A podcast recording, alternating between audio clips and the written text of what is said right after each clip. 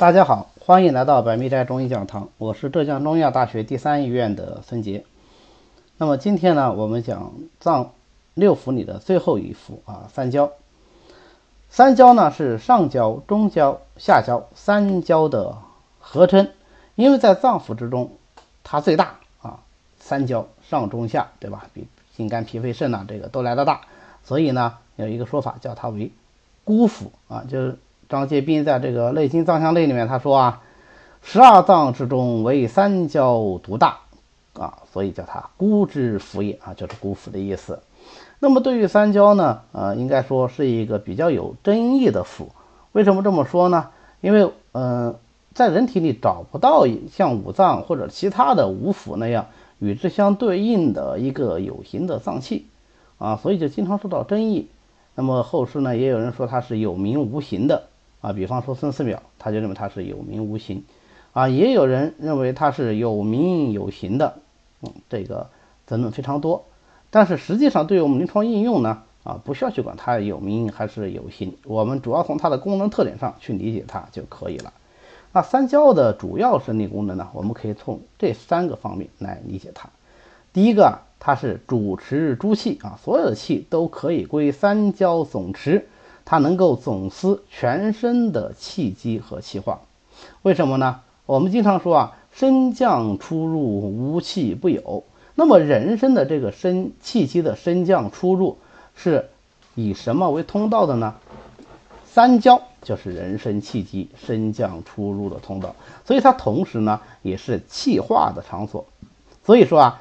气能之所以能够运行于周身百骸、五脏六腑，是通过三焦这个通道来实现的啊。所以，我们说三焦具有主持人身诸气的作用，尤其是它是也是元气啊，通行于人体的通道。什么是元气？元就是最初始的意思，元气就是人体最重要的气。那么《难经》里说啊。三焦者，元气之别实也，主通行三气，经历五脏六腑。意思就是说，三焦啊是人体元气能够达于五脏六腑升降出入的通道啊，所以说三焦非常的重要。那么第二个功能呢，三焦不仅仅是气或者是元气的运行通道，也是水谷的运行通道。这个水谷呢？既包括水液，也包括五谷，还包括由水谷入胃以后化生的各种精微物质，它们都可以通过三焦在人体升降出入。啊，在这里其实我们更为熟悉的观点是什么呢？三焦是水液的运行通路，因为五脏十二关里面就说啊，三焦者，决斗之官，水道出列。决就是挖，斗就是沟渠。决斗之官的意思呢，就是说挖沟渠的官员啊，可见它的主要作用呢是起到一个通道的作用。那么这个通道里面主要走什么呢？水道出列啊，所以三焦能够走气，能够走水谷精微，但是其中尤其重要的是它能够行水啊。所以说啊，我们在水液代谢病呢，就往往会责之于三焦的气化不利。那么第三个呢？就是根据上焦、中焦、下焦这三个不同的部位啊，它分别的这个三焦具有不同的生理功能。具体来说，就是上焦如雾，中焦如沤，下焦如豆。什么叫上焦如雾呢？啊，就是上焦开发，宣五谷味，熏肤充身，泽毛若雾露之盖。啊，上焦能够布散精微。就像是自然界的雾露的弥漫一样啊，灌溉全身的脏腑组织。那这个精微是从哪里来的呢？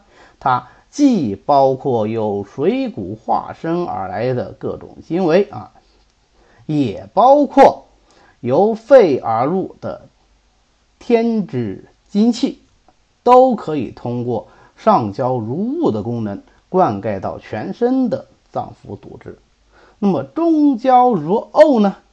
是沤啊，就三点水一个区，这个沤它指的是中焦脾胃，具有腐熟运化水谷的作用，就像是我们自然界的这些啊有机物啊，它能够发酵，能够腐熟，最后产生很多泡啊、气啊这样的一个状态啊，发酵的这种感觉啊，所以叫做中焦如沤，它能够运化水谷以化生精微。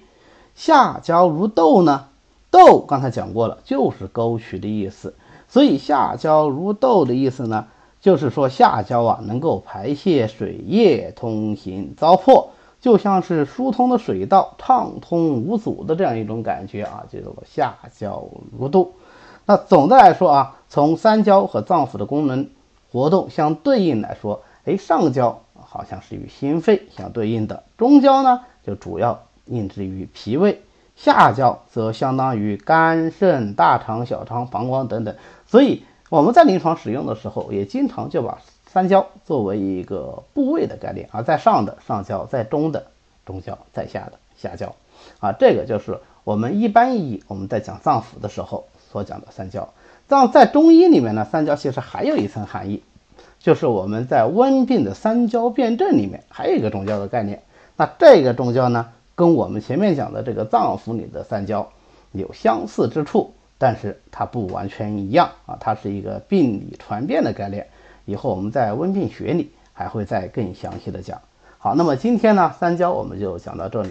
如果各位对我们的课程感兴趣，也可以直接在喜马拉雅上关注孙杰开讲，或者是关注微信公众号孙杰开讲，这样您就可以随时啊与我联系，并且收听到我们最新的课程内容了。谢谢各位。